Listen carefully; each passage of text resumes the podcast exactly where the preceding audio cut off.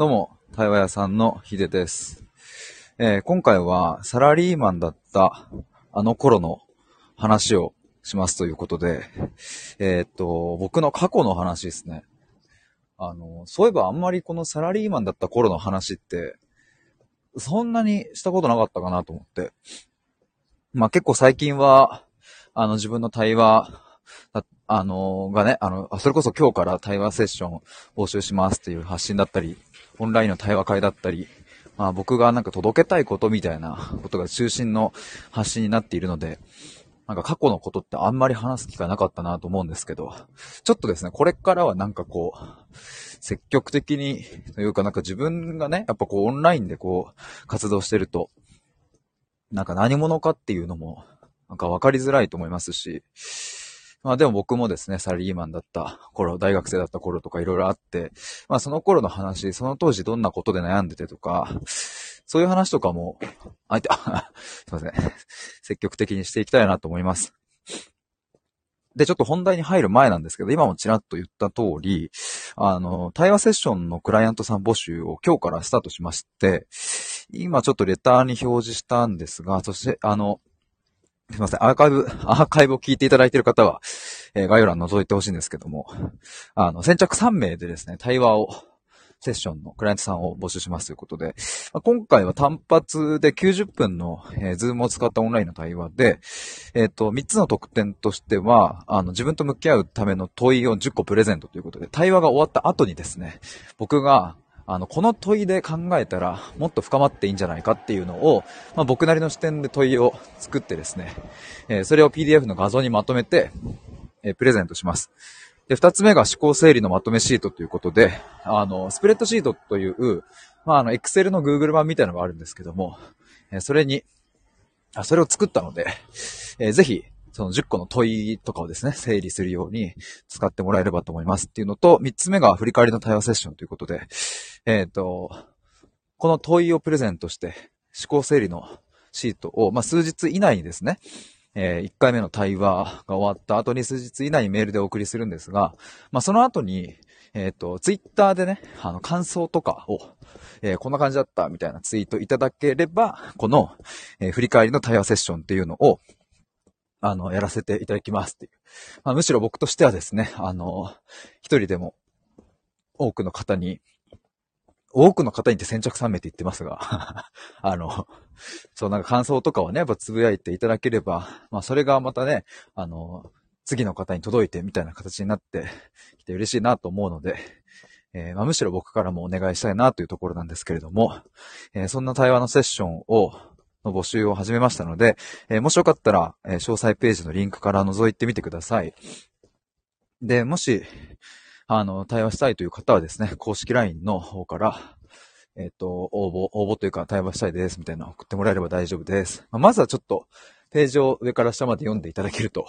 えーありがたいです。その中で僕は、まあ、どんな人の力になれて、えーどんな人の力にはなれないのかっていう話もしてます。その記事の中で。なので、そこを読んでいただいた上で、えー話すか話さないかっていうのを決めていただければなと思います。まあ、そのタイミングもあると思いますのでね。今話したい人もいれば今じゃないなっていう人もいると思うので、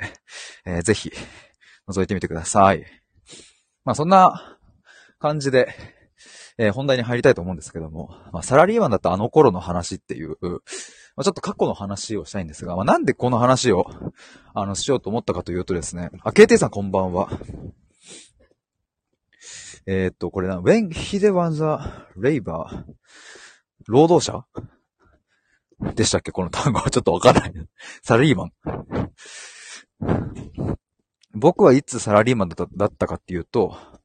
え2019年4月からですね、サラリー、サラリーマンでした。でなんでこの話をしようと思ったかというと、まあ、今日ですね、僕ちょっととあるご縁で、えっ、と、研修会社がですね、えっ、と、まあ、とある企業の、あの、内定者研修みたいな感じのを開く場に、えっ、と、ちょっと見学させてもらったんですよ。ね、あの、まあ、要はその研修会社側の人間として、えっ、と、実際にその研修のワークショップの中に入り込んで、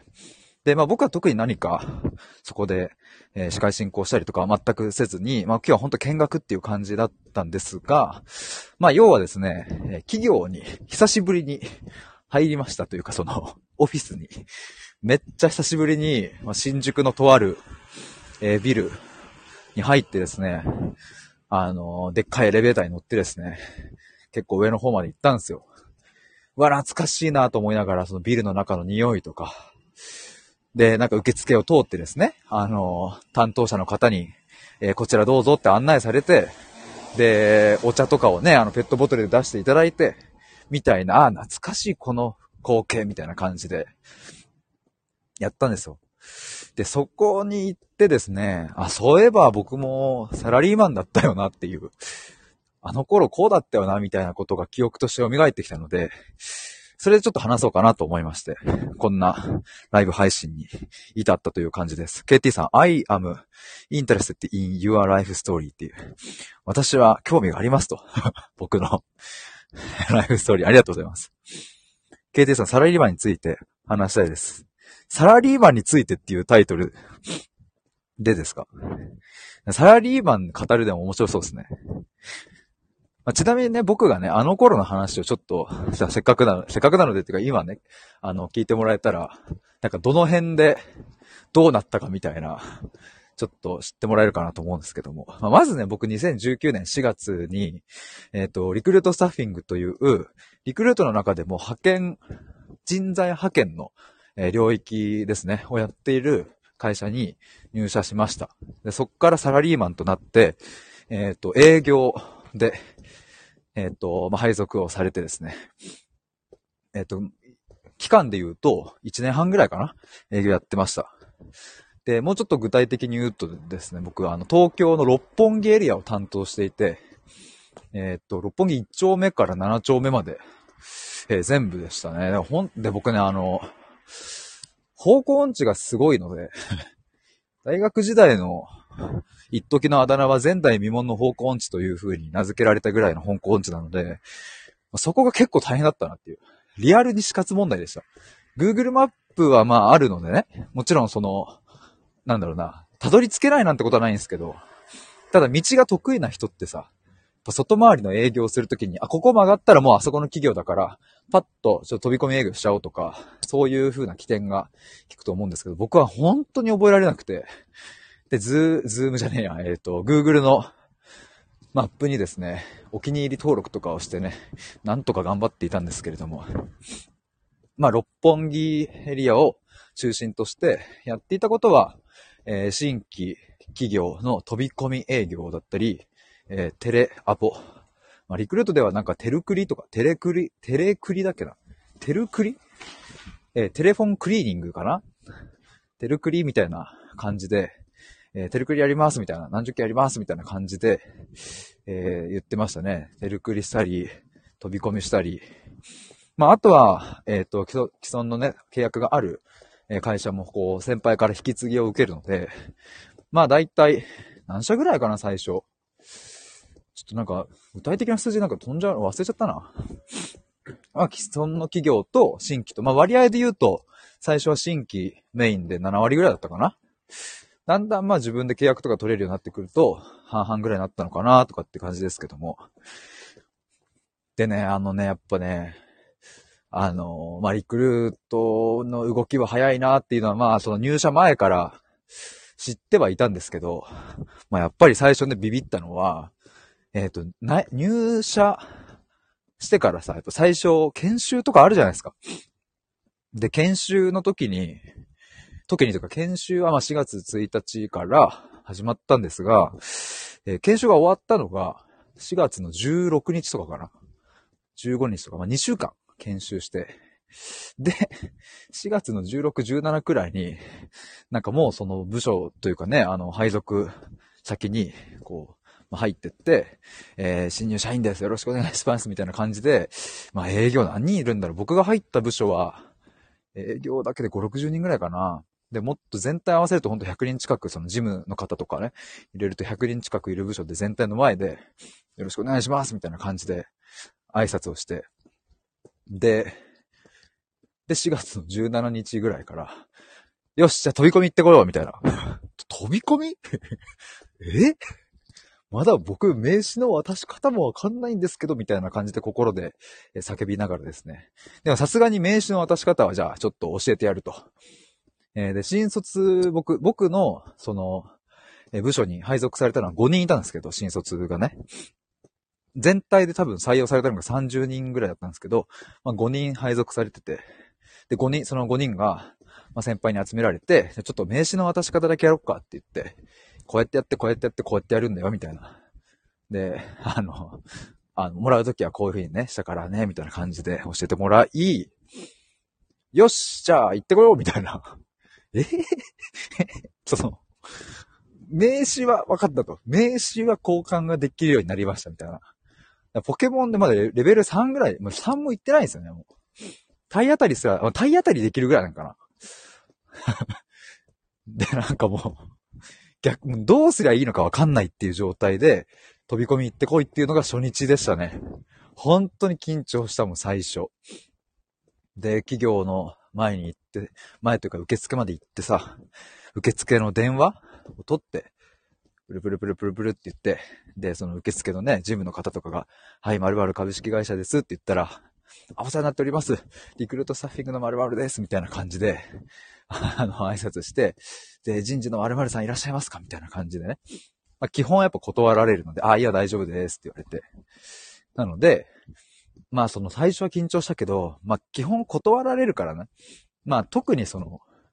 まあ、とりあえずもう当たっていくかみたいな感じにだんだんこう気持ちが変わってって、まあ、ひとまず、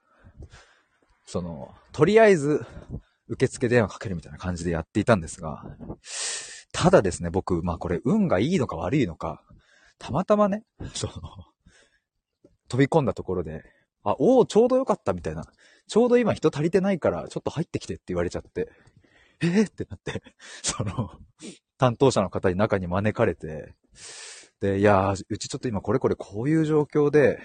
今人材が足りないから、ちょっとリクルートさんの方で、ちょっと人を、ちょっと用意してくれないみたいな感じで始まったんですよ。な、え、どうすればいいの？俺まだ名刺の渡し方ぐらいしか知らないんだけど、みたいになって。いや、でもちょっとこれはもう、その、いや、何もわかんないっすとは言えないっていう。だからもう本当に、おそらくここ必要だろうみたいなことをもう必死に想像して、えっと、いろんなことをヒアリングさせていただいて、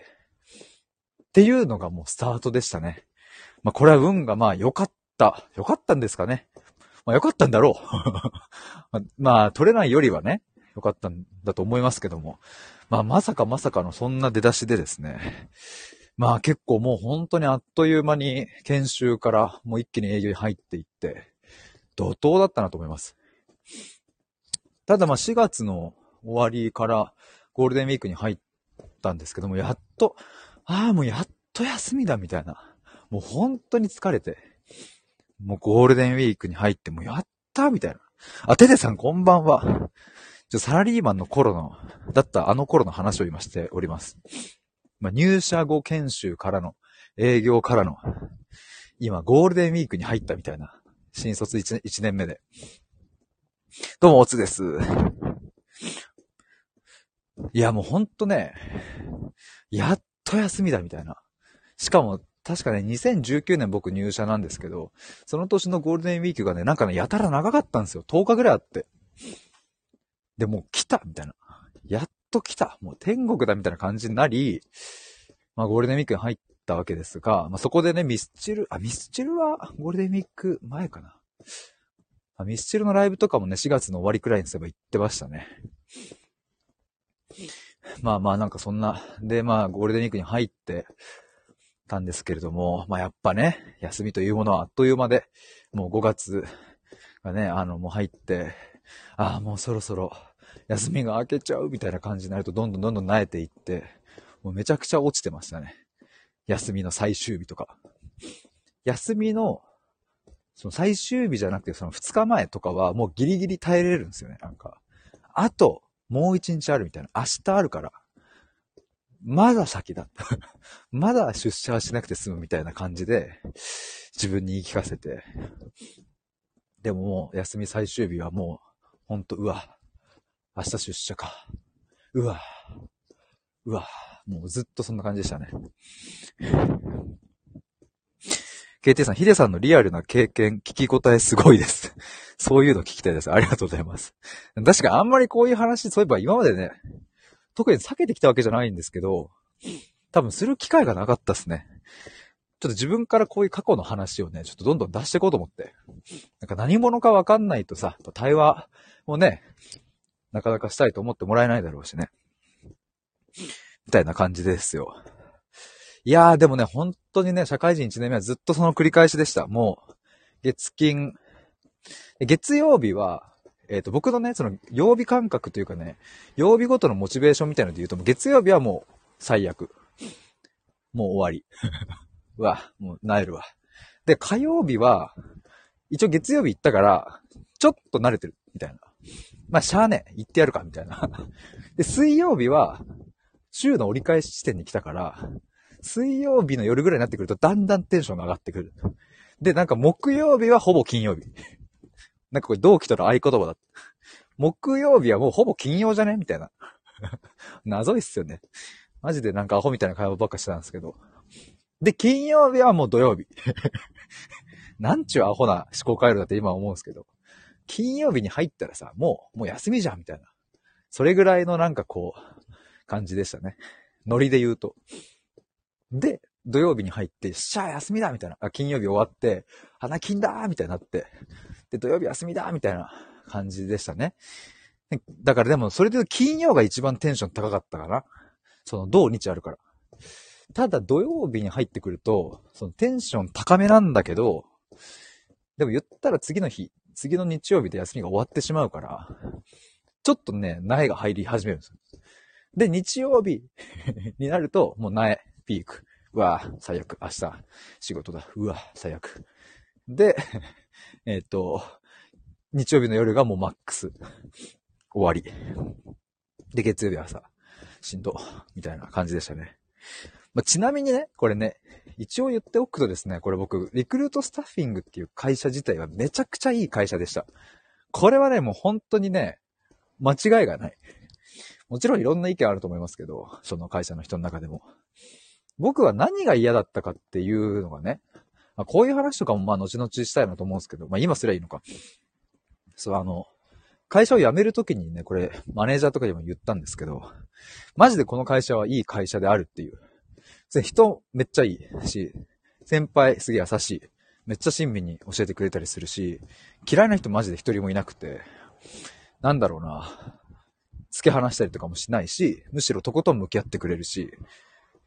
うん。だからもう会社としては最高。給料とかも普通に良かったし、新卒1年目でもらえる額としては、なかなか良かったし、うん。他の福利厚生とかも全然良かったし、だから待遇面、よし。えー、人、環境面、よし。なったんですよ。間違いなく。もうこれは本当に今でも思うんですけど、同期も最高に良かったのでね。おもろい連中ばっかで。ただね、やっぱね、業務に対する、やっぱ思いみたいなのが、思いというかね、多分そもそも親和性が僕はあんまなかったっていう。人材派遣業界に対して。親和性がなさすぎたっていうのはある。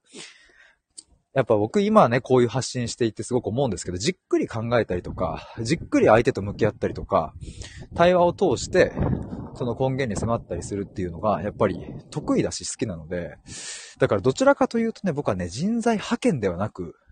人材紹介の法人営業とかの方が多分合ってたんだろうなって、今は思います。もうね、ちょっと全部赤裸々に話そう、こういうのは。あの、僕内定をもらったのが、その、当時大学年の時にもう一社、あの、あって、あの、デューダスね。えっ、ー、と、パーソルキャリアっていうところ。あの、まあ、デューダを運営してる会社なんですけど、そこももう一社内定をもらっていて、で、まあ、どっちかにしようっていう、まあ、話になるんですけど、でも僕はですね、そこで、まあ、あの、選択に迫られた時に何で判断したかっていうと、あの、憧れとか年収とか、あと人からの見え方とかで選んでしまったんですよ。選んでしまったっていうかまあ、僕、うん、心の中では分かってたんですよね、当時も。自分は人材派遣よりも人材紹介の仕事の方が多分合ってるだろうということは分かってたんだけど、まあもともと就活の時にリクルートの社員さんにめちゃくちゃこう、かっこいい人がいて、うわーなんかすごいな、この人って思う人がいて、その会社に入りたいって憧れもあったし、まああとやっぱお給料の面とかで比べると違ったので、とかね、そういう面で入ったんですよね。まあでも当時の感覚で言えば、まあ渋々みたいなことではなく、本当にそこに行きたかったので、だから第一志望の会社として、リクルートスタッフィングは頑張って内定を取るみたいな、本当にあの、たくさん社員さんに会いに行きましたし、10人以上あったかな。他のリクルートのね、あの、他の会社も含めれば、あの、住まい、住まいでスーモとかやってる会社とかさ、ゼクシーとかやってる会社とか、リクルートいろいろありますけど、そういうのも含めれば多分20人ぐらいは会いに行ったんじゃないかなと思うんですけど。だからまあ就活は頑張ったんですよね。そういう意味で言うと。まあただ、今振り返ると、あそこでの選択は、今の僕が言ったらまあ間違いなく人材紹介の方に行ってたなっていう感じです。テテさん、派遣と紹介って違うんだよ。結構ね、違うんすよ。あの、同じ人材業界でも、まあ、僕の感覚だと本当にあの、野球とサッカーぐらい違うんじゃないか、ぐらい。まあ、そこまで仮に行かなかったとしても、うん。卓球とテニスぐらい。わかんない。卓球とテニスとも全然違うか。まあ、要は結構違うんですよ。テレさん、へーってそう。あのー、人材派遣はね、やっぱど、どちらかというとっていうか、もう間違いなくスピード重視。やっぱり、今人が足りないんで、今欲しいですっていう。うん、だから、あのー、うん、丁寧な仕事ぶりよりも、どちらかというともう雑でもいいからスピードで持ってこいみたいな感じの方が、うん、好まれるし、なもちろんね、その中でも丁寧に、丁寧にかつスピードが速い人がもちろんこう売れていくわけですけどね、それは。まあ、ただ、簡単に言ってしまえばそういうことですね。速さ、スピード感。まあ、あと勘の良さとか。だからやっぱ飛び込み営業をどれだけしてるかとかっていうね、その、やっぱりその派遣のポジションって、急にね、例えば、あ、急に空いたりするんですけど、例えばさ、会社の中でも、〇〇さんがこう、例えばこう、お子さんをね、妊娠されたということが分かって、あ、じゃあこのポジション埋めなきゃとか、まあ、他にも、普通にこう、なんだろうな、体調崩しちゃってとかもありますし、急に。となると、その正社員を雇ってるっていう時間がないので、採用まで面接してみたいな。だったらパッと派遣で、入れちゃった方が企業としてもリスクがないし、で、あの、もしね、その、3ヶ月ぐらいの契約なんですけど、もし、あの、合わなかったら別に契約を切ることができるっていう、企業側が。ただ正社員で入れちゃうと、その、首ですとかできないので、っていう意味でやっぱスピード感がめちゃくちゃ速いんですよね。テテさんなるほどねと。そう、結構ね、僕もここは入ってから知りましたね。逆にその人材紹介とかの方は、まあ、もちろんスピード感も大事ですけれども、どちらかというとやっぱ課題の特定とか、そっち側ですね。例えば、そうだな、とある会社で、えっ、ー、と、じゃあこの課長ポジションが必要だみたいなことで、仮にじゃあ依頼を受けたときに、ま実際にいろいろこうヒアリングして、えっ、ー、と、どんな人が必要なのかって聞いていくと、あれ課長職じゃなくないですかみたいな。例えば、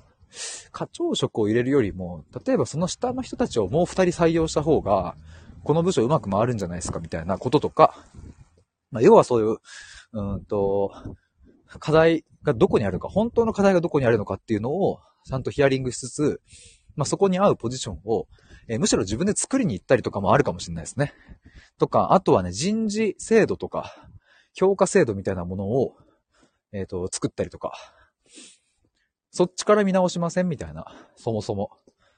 だからそういう思考で言うと多分僕はそっちの方が多分合ってたんですよね。その言われたこと、はい、やります。これ、はい、すぐこの人持ってきます。みたいな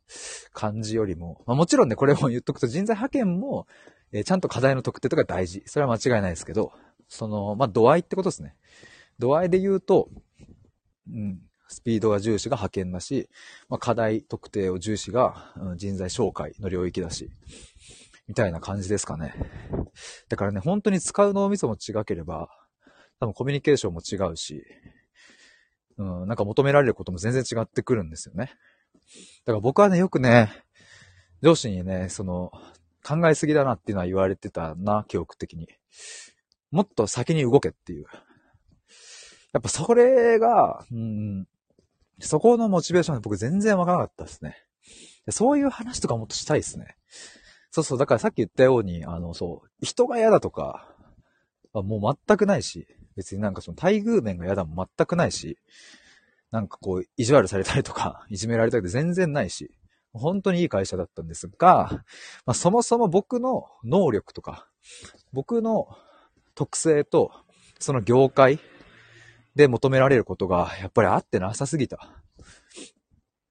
今ね、僕はその考えすぎるぐらい考えることが、言ったらこの対話っていうところにめちゃくちゃ生きてるわけですけれど、それが人材派遣という領域では生きるどころか、やっぱりそれが足を引っ張ってしまうっていう。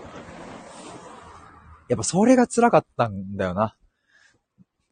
で、そんな中でもやっぱ同期は結果を出していくし、で、まあその同期もさ、なんだろうな、こう丁寧に丁寧に仕事するっていうよりはやっぱりこうどんどんガツガツいっちゃうみたいな感じのやつが売れてったりして、そういうのを見たときに、あ、俺叶わねえな、みたいな。こいつらには多分勝てないって思ったんですよね。で、その辺から、なんかモチベーションはもう湧かなくなり、うんなんか怒られないぐらいの範囲内で仕事をしようみたいな感じになっちゃって、で、だからその目標数字とかも毎月あるんですけども、あの、達成する時もあれば、しない時もあるし、でも別に、なんかずっと達成しませんだとさすがに怒られちゃうから あの、達成するときはするし、みたいな。でもかといってなんか、その、表彰されるぐらいの、なんかめっちゃいい結果をバンバン出すみたいなことはない。あ本当に、表彰みたいなのあったの、ほんと一回ぐらいかな。一回だけあったような記憶がありますね。その部署の中でね。あ、テレさんご飯行ってきますと。ありがとうございます。聞いていただいて。ちょっとまたサラリーマンだったあの頃の話、トークをしたいと思います。いや、ちょっと話しましたわ。いや、ちょっと僕もそろそろ、そうだな。家に戻りたいと思います。ね、やっぱサラリーマンの頃の話はね、結構僕の、なんかその悩みのいろんなものが埋まってるので、なんか、か僕がいろんな人に共感できるところの要因の一つにここは結構ありますね。モチベーションが湧かない、やる気が出ない、継続性がない、頑張ろうと思うのに頑張れない、変わりたいのに変われない、みたいな。で、なんか、今やってることが楽しくないし、本気になれないし、でも本気になりたいし、どうしたらいいかわかんない。とにかくもがく、自己分析する。やりたいことを見つけたいけど出てこない。どうしたらいいのかわかんない。でもなんかとにかくもがく、みたいな。でもなんか、あの、もう全然モチベーションも湧かないから、うん、なんかやる気も出ない。みたいな、もうずっと負のループをぐるぐるぐるぐるしてたので。まあ、それがなんか、本当にこの1、2年で変化してきたなというところなので、やっぱこの変化する前の話僕全然してなかったな、そういえば。そういえばしてなかったな、あんま。このやっぱちょうど母がね、そう、癌になった後の話とか、仕事辞めた後の話とか、で亡くなった後の話、その、ね、どういうふうに何を気づいて、どんなことを僕は学んでったのかみたいなところの話しかしてないね。ほぼ。ということで僕はちょっとこれからもその、あの頃の話、僕がまだ全然くすぶって、ほんとクソみたいな生活をしていたあの頃の話をしたいと思います。これからも。ということで、ありがとうございました。潜って聞いていただいた皆さんもありがとうございます。アーカイブ聞いてくださった皆さんもありがとうございます。ぜひお楽しみにということで、またお会いしましょう。バイバーイ。